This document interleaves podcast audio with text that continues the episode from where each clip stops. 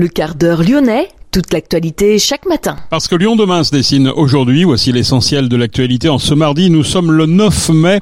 Seulement trois informations dans ce quart d'heure lyonnais. La visite à la prison Montluc d'Emmanuel Macron, le président de la République, c'était hier alors que 4000 personnes manifestaient contre la réforme des retraites et des nouveaux incidents dans la ville. L'autre gros dossier, c'est la métropole de Lyon qui accueille demain la deuxième journée sur la transition professionnelle écologique et solidaire. Dans cette édition, nous recevons Martin Durigneux, le cofondateur de l'Institut Transition. Et puis bien sûr le départ de l'Olympique lyonnais de Jean-Michel Aulas. Lyon demain, le quart d'heure lyonnais, toute l'actualité chaque matin. Gérald de Bouchon. Bonjour à toutes, bonjour à tous. Pour la première fois, un président de la République visitait hier le mémorial national de la prison de Montluc à Lyon, et ce à l'occasion des commémorations du 8 mai. Le président a rendu hommage à celles et ceux passés par Montluc.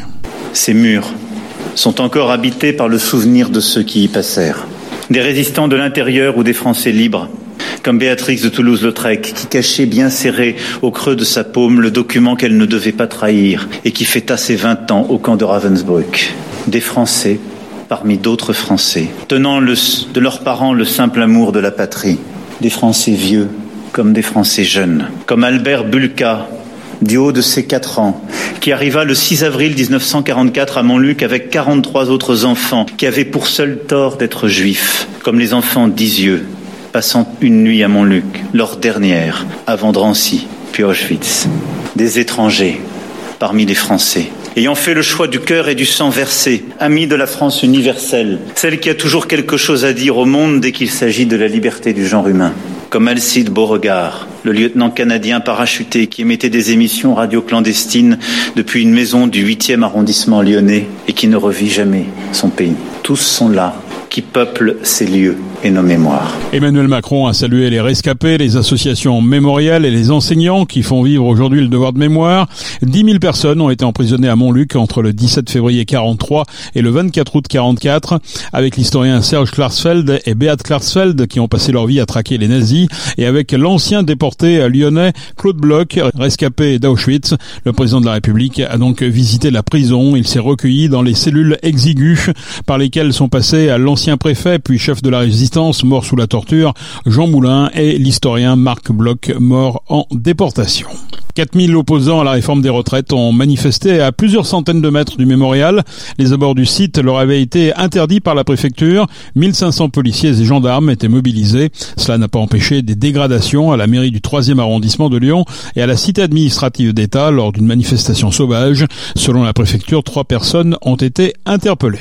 Lyon demain, le média influenceur d'avenir. Bonjour Martin Durigneux. Bonjour. Cofondateur de l'Institut Transition. Deuxième édition de la journée de la transition professionnelle écologique et solidaire. Ça se passe mercredi et c'est donc euh, à la métropole de Lyon. Expliquez-nous en quoi cela consiste. L'idée, ça a été de réunir sur une journée euh, une variété d'activités avec des conférences, des ateliers, un espace de rencontre, euh, des témoignages de métiers inspirants pour des personnes qui ont envie d'évoluer dans la vie professionnelle vers des missions ou des métiers au service euh, de la transition écologique et solidaire. Euh, et c'est de pouvoir avoir sur euh, toute une journée plein d'occasions de, de, découvrir, de rencontrer, de poser ses questions, de s'inspirer pour bah, pour avancer, qu'on soit au tout début de sa réflexion ou qu'on soit au contraire plutôt dans la phase où on se dit là je vais quitter mon emploi et je commence à avoir des perspectives ou qu'on soit à un autre endroit encore dans le parcours.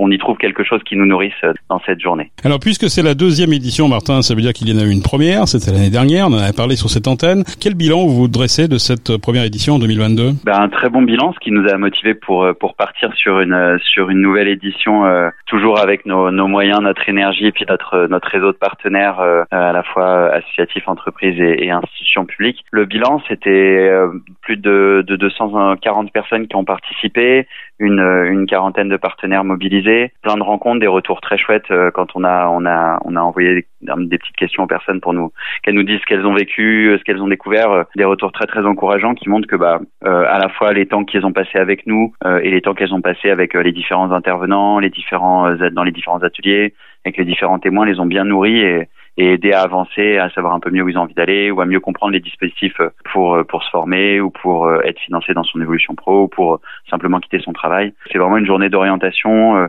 d'inspiration et, et, ça a bien marché l'année dernière. Donc on s'est dit, on repart, on repart cette année pour une nouvelle édition. Alors vous nous avez dit 240 participants, mais ce qui est intéressant aussi, c'est de savoir combien on franchit le pas à l'issue de, de, cette participation. Est-ce que vous avez là des, des retours concrets? Non, ça on peut on peut difficilement savoir parce qu'on sait un peu, c'est quand même des, des, informations un petit peu confidentielles pour les gens, savoir si et puis qu'est-ce que veut dire franchir le pas pour eux? Parce qu'il y a des personnes qui euh, bah, cherchent à évoluer dans leur propre structure, euh, trouver avoir une autre fonction, d'autres euh, euh, sont euh, sont enfin plutôt à, se dire qu'ils vont partir. Certains sont partis, mais est-ce qu'ils ont trouvé euh, d'ores et déjà? D'autres étaient déjà partis et ils ont trouvé. Donc ça, ça ce qu'on peut dire, c'est que ça les a vraiment aidés à avancer.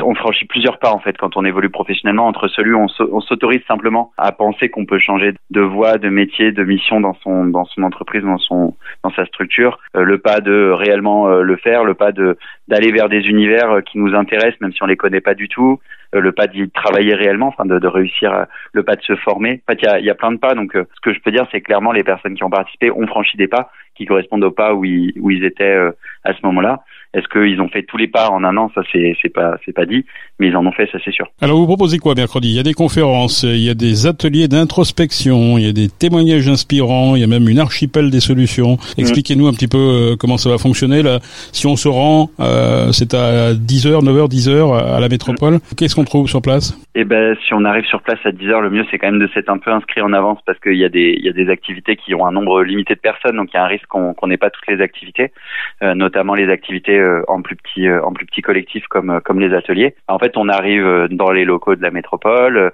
on tombe sur l'archipel des solutions. Donc là, il y a une une vingtaine de structures qui ont vocation à accompagner les personnes dans leur évolution professionnelle ou qui sont importantes quand on évolue on évolue dans sa vie professionnelle vers les métiers et missions écolo et solidaires où on retrouve ben, les acteurs des bilans de compétences, des bilans de compétences alternatifs avec un, un engagement écolo et solidaire fort, des associations dans lesquelles avec lesquels on peut s'orienter pour trouver des engagements qui viennent nourrir notre évolution pro, des acteurs un peu clés de l'économie de la transition euh, écologique et solidaire, comme la Chambre régionale d'économie sociale et solidaire par exemple. Euh, donc on trouve pas mal de personnes à rencontrer avec qui discuter.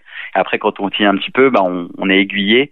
Euh, il y a des salles avec des ateliers introspectifs, donc c'est des ateliers en petits groupes pour travailler sur son projet d'évolution professionnelle avec des associations, des entreprises spécialisées ou avec Transition Pro Aura, qui vont venir donner voilà des, des billes un peu pour les personnes d'évolution pro les aider à vivre un moment qui euh, bah, qui leur euh, leur permet de, s'autoriser parfois euh, à exprimer des choses qu'elles n'ont pas encore pu exprimer dans d'autres contextes, à entendre des, des, des témoignages, à entendre des d'autres parcours autour d'elles qui viennent les, les nourrir. Si on va plutôt dans, la, dans, la, dans les salles, dans une salle qui était dédiée aux témoignages, en fait, on va écouter euh, il y a cinq, cinq métiers qui vont être présentés dans toute la journée. Enfin, grands métiers, donc les métiers de l'alimentation, les métiers de l'agriculture, les métiers de la fabrication et de la réparation, les métiers d'éducation à la nature, environnement. Et à chaque fois, on a trois témoignages de professionnels qui travaillent dans ces métiers et qui vont euh, venir partager euh, bah, par où ils sont passés, est-ce qu'ils ont dû se former, quelles formations sont pertinentes, qu'est-ce qu'ils vivent au quotidien, et puis avec un bon temps de questions pour que les gens puissent demander à ces, à ces témoins un petit peu, bah,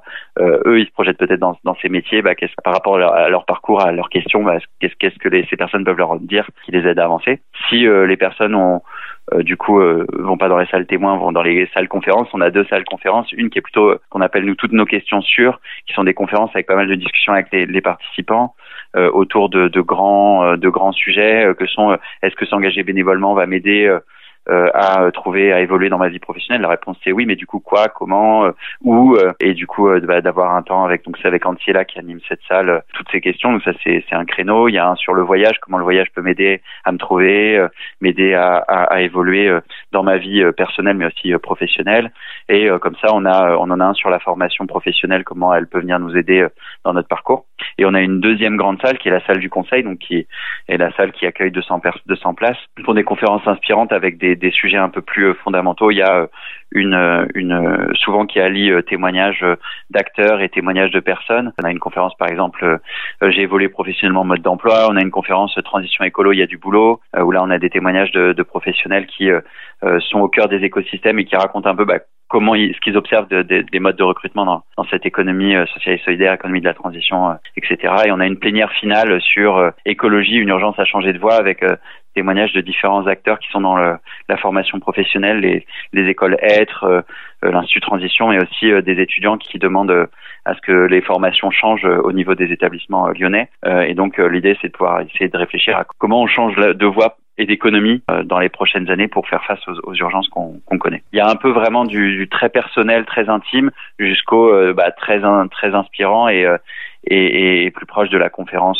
classique, on va dire. Et en 2023, ils vous disent quoi les ceux qui viennent justement toquer à votre porte Ils viennent pourquoi Ils viennent à cause, je sais pas, des rapports du GIEC qui sont toujours plus alarmants? Ils viennent parce qu'ils sont blasés de leur travail simplement? Ils viennent ben, quel, quel, est le, le motif? Bah, nous, les personnes qu'on voit, euh, elles vont pas être que blasées de leur travail. Alors parfois elles le sont, mais parfois elles sont très contentes de ce qu'elles vivent. Elles, arrivent en disant moi je, je m'éclate dans mon travail, mais simplement il n'a pas de sens. En fait, il n'est pas vraiment utile face aux défis et je peux pas continuer à avoir un, un travail qui est, qui est, plutôt chouette, plutôt bien payé et regarder en fait la, la, la situation se dégrader. Euh. Donc après, les, ce qui les amène à avoir des prises de conscience, ça peut être un peu variable parce que euh, je dirais que les, les, les, profils un peu ingénieurs, un peu techniques, euh, clairement les rapports du GIEC, les bouquins, les interventions de, de Jean-Marc Jancovici ou d'Aurélien Barraud vont vont, les marquer. D'autres, ça va être des événements liés euh, aux sécheresses, liés euh, aux incendies, liés au rapport au vivant, euh, des expériences qui vont vivre avec le vivant, entre autres la, prise de conscience de cet effondrement de la biodiversité, cette détérioration des, espaces naturels qui les amène à s'engager. Donc il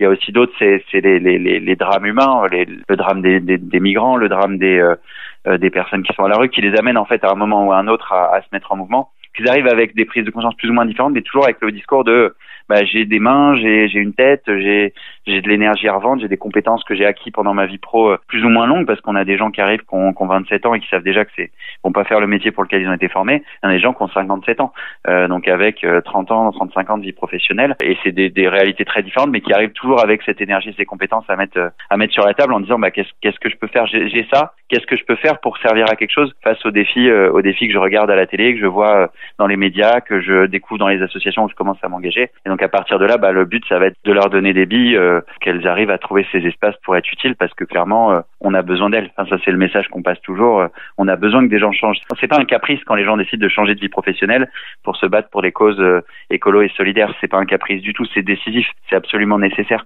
c'est un caprice quand on reste peut-être dans certaines situations confortables et qu'on dit ah bah non moi c'est trop dur c'est trop ceci. Ça c'est peut-être un caprice. Mais par contre c'est vrai que c'est des gens parfois on leur dit c'est facile pour vous de changer de vie. C'est facile pour personne. Donc nous notre but c'est de pouvoir les accueillir et de leur montrer qu'en fait on a besoin d'elles, qu'on les remercie de changer de vie professionnelle ou d'essayer et qu'il y a plein d'endroits où elles pourraient être utiles, euh, plein d'entreprises, plein d'associations comptent sur elles et, euh, et, à nous de les aider à, à être prêtes à, à, se mettre à leur service. Merci Martin Durigneux, euh, le message est passé, c'est mercredi, c'est la deuxième édition de la journée sur la transition professionnelle écologique et solidaire. C'est à la métropole, un dernier mot pour s'inscrire, ça se passe où?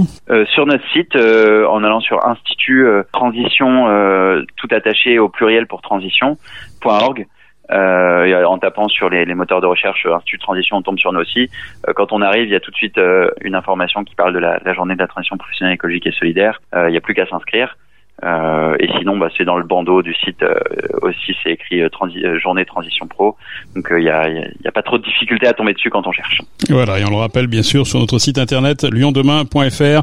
Merci Martin d'avoir été avec nous aujourd'hui. Merci Gérald. Et puis pour terminer, le départ de Jean-Michel Aulas. John Textor devient PDG. Jean-Michel Aulas sera nommé président d'honneur. OL Group remercie très sincèrement Jean-Michel Aulas pour son engagement et son dévouement sans réserve envers l'Olympique lyonnais. Le communiqué officiel est tombé hier matin, mettant fin à 36 ans de règne pour JMA. C'est la fin de ce quart d'heure lyonnais. On se retrouve bien sûr demain pour une prochaine édition. Excellente journée.